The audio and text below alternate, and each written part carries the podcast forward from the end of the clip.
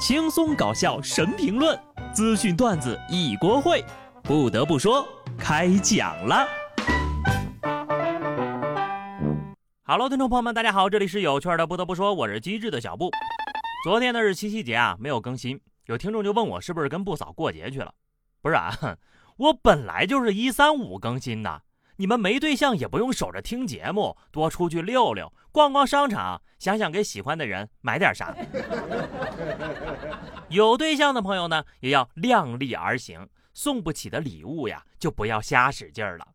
河南一小伙和女朋友一同来到安徽阜阳找工作，因为临近七夕节，想给女朋友买礼物，无奈囊中羞涩，于是呢，两人就化身为雌雄大盗，四天啊。疯狂作案三十三起，偷盗电瓶一百八十八块。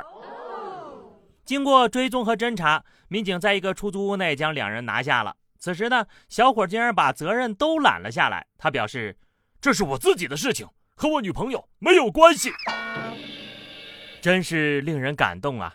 一百八十八个电瓶车的车主为你们的爱情流下了泪水。因为最终还是这一百八十八个车主扛下了所有啊！放下电瓶没法爱你，拿起电瓶就要进去。不得不说，修电动车十多年的老师傅都没你这么能干，偷这么多，小伙子，你该不是想用一百八十八个电瓶摆个爱心吧？想过情人节可以，但是呢，你不能让别人闹心呐。湖南长沙的刘先生想购买一条项链作为妻子的七夕节礼物，零花钱不够用的他呀，向拥有巨额压岁钱的儿子求助。经过一番讨价还价之后，成功的用五包辣条换到了两千块钱。刘先生说呀，一开始儿子还不同意嘞，听到辣条就答应了，还一起跟他准备了贺卡和礼物。五包辣条换了两千块钱。成年人的世界充满了阴谋啊！孩子，你听叔叔一句劝啊，以后你长大结婚了，记得把钱给媳妇管吧，让她给你管上啊，不然呢，你的钱怎么没的，你都不知道。看到爸爸没钱给媳妇儿买礼物，我笑了；但是看到孩子存款两千，我又哭了。为什么一个小朋友存的钱比我这个上了十年班的人还多？为什么？看看人家没钱的是怎么送礼物的啊！山东烟台一女子生下女儿之后，收到丈夫送来的特殊礼物——一块不锈钢的牌匾。妻子说：“我生产经历了两天的折磨，看到牌子觉得很搞笑，也很开心。我会好好保存的。”对此，李先生说了：“之前呢也想过送鲜花，但是考虑到这个花呀也不能长久保存，就在网上订了个牌匾。”妻子当时生产完呢，没有力气说话，但是从他的表情来看是非常高兴的。他媳妇儿可真善良呀，都没有跳起来给他一个大逼斗。看得出来，要不是生孩子这事耗体力，他媳妇儿绝对会下死手的。不过这玩意儿也有好处，吵架摔不烂，还能拿来揍老公。毕竟坚定的爱情就像不锈钢。想必这块牌匾以后大有用处，具体用的好不好、多不多，那就要看。他媳妇儿的手劲儿大不大了？不管送的东西好不好吧，最起码呢，人家没有损害别人的利益啊。江苏常州一女子在蛋糕店订蛋糕，送货上门之后呀，没有付款，还把老板给拉黑了。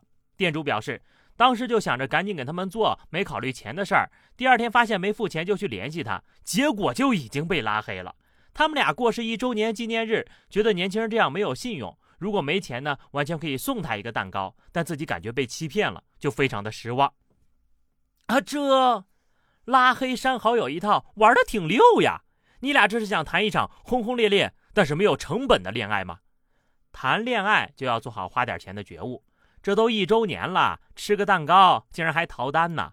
我怀疑这俩人是否真的能够走到最后，互相为彼此的一生买单了。不管如何，我劝两位年轻人呐。不要这么不讲武德！我再劝有些人多把脑子用在正地方。上海一女子为了维持所谓的高品质生活，将时间管理的是井井有条，隐婚游走于多名单身男子之间。最多的时候呢，她曾经同时和十八个男人保持着暧昧关系，并与其中四人发展成为了男女朋友。而待感情升温、谈婚论嫁之时呢，各种套路便接踵而来，涉案金额高达两百多万。好家伙，什么时候该干什么事儿都安排的明明白白的。这姑娘才是真正的时间管理大师啊！有人苦苦找寻真爱没有结果，而有人轻轻松松撒网骗感情。也许这就是这个世界的参差吧。不过呢，一下子要和这么多的人保持暧昧关系，你就不担心身体健康出现问题吗？而下面这位身心是一定有问题的。贵州黔东南一酒店女员工凌晨进入公共厕所后，发现被一名男子偷窥。视频显示，该男子趴在地上，通过门下的缝隙往厕所里飘。啊，这女子发现之后呢，就赶紧报了警，并且拍了视频为证。随后，公安局发布警情通报，偷窥男子为该酒店的顾客，被处以行政拘留十天、罚款五百元的处罚。这视角就跟恐怖片似的，被遇到真鬼还害怕的呀？他是不是饿了呀？趴在厕所里找吃的。都说男儿膝下有黄金啊，这为了自己的变态私欲，说跪就跪，脸都不要了呀。虽然说得到了相应的处罚，但我还是有一个小建议啊，能不能罚他连续用同样的姿势，每天八个小时偷窥男厕所十天呢？变态心理很难根治，或许可以尝试以毒攻毒，用魔法打败魔法。有的人呐。真的就需要好好惩治一下。有网友发文反映，广州一公司在招聘平台中发布 VIP 助理秘书的招聘信息，工作职责为做客户的助理，负责工作和出差的事务。一个网友和该公司的人事联系之后呀，人事称私人助理就是和客户做男女朋友关系，并且需要陪客户睡觉。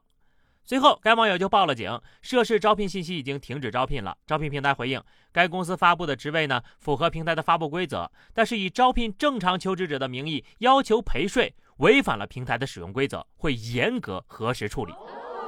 看到“陪睡”这两个字儿，起先呢我还在发挥想象力的想，会不会是酒店试睡员什么的？结果真就是陪人睡觉呀！暂且不说什么客户这么金贵，还需要专门招个人陪他睡觉。这是招聘吗？这不就是赤裸裸的拉皮条吗？不把公司全称报出来，还在等什么呀？是怕大家认出来这个公司是个非法团伙吗？好的，朋友们，那么以上就是本期节目的全部内容了。关注微信公众号 DJ 小布，或者加入 QQ 群二零六五三二七九二零六五三二七九，来和小布聊聊人生吧。下期不得不说，我们不见不散，拜拜。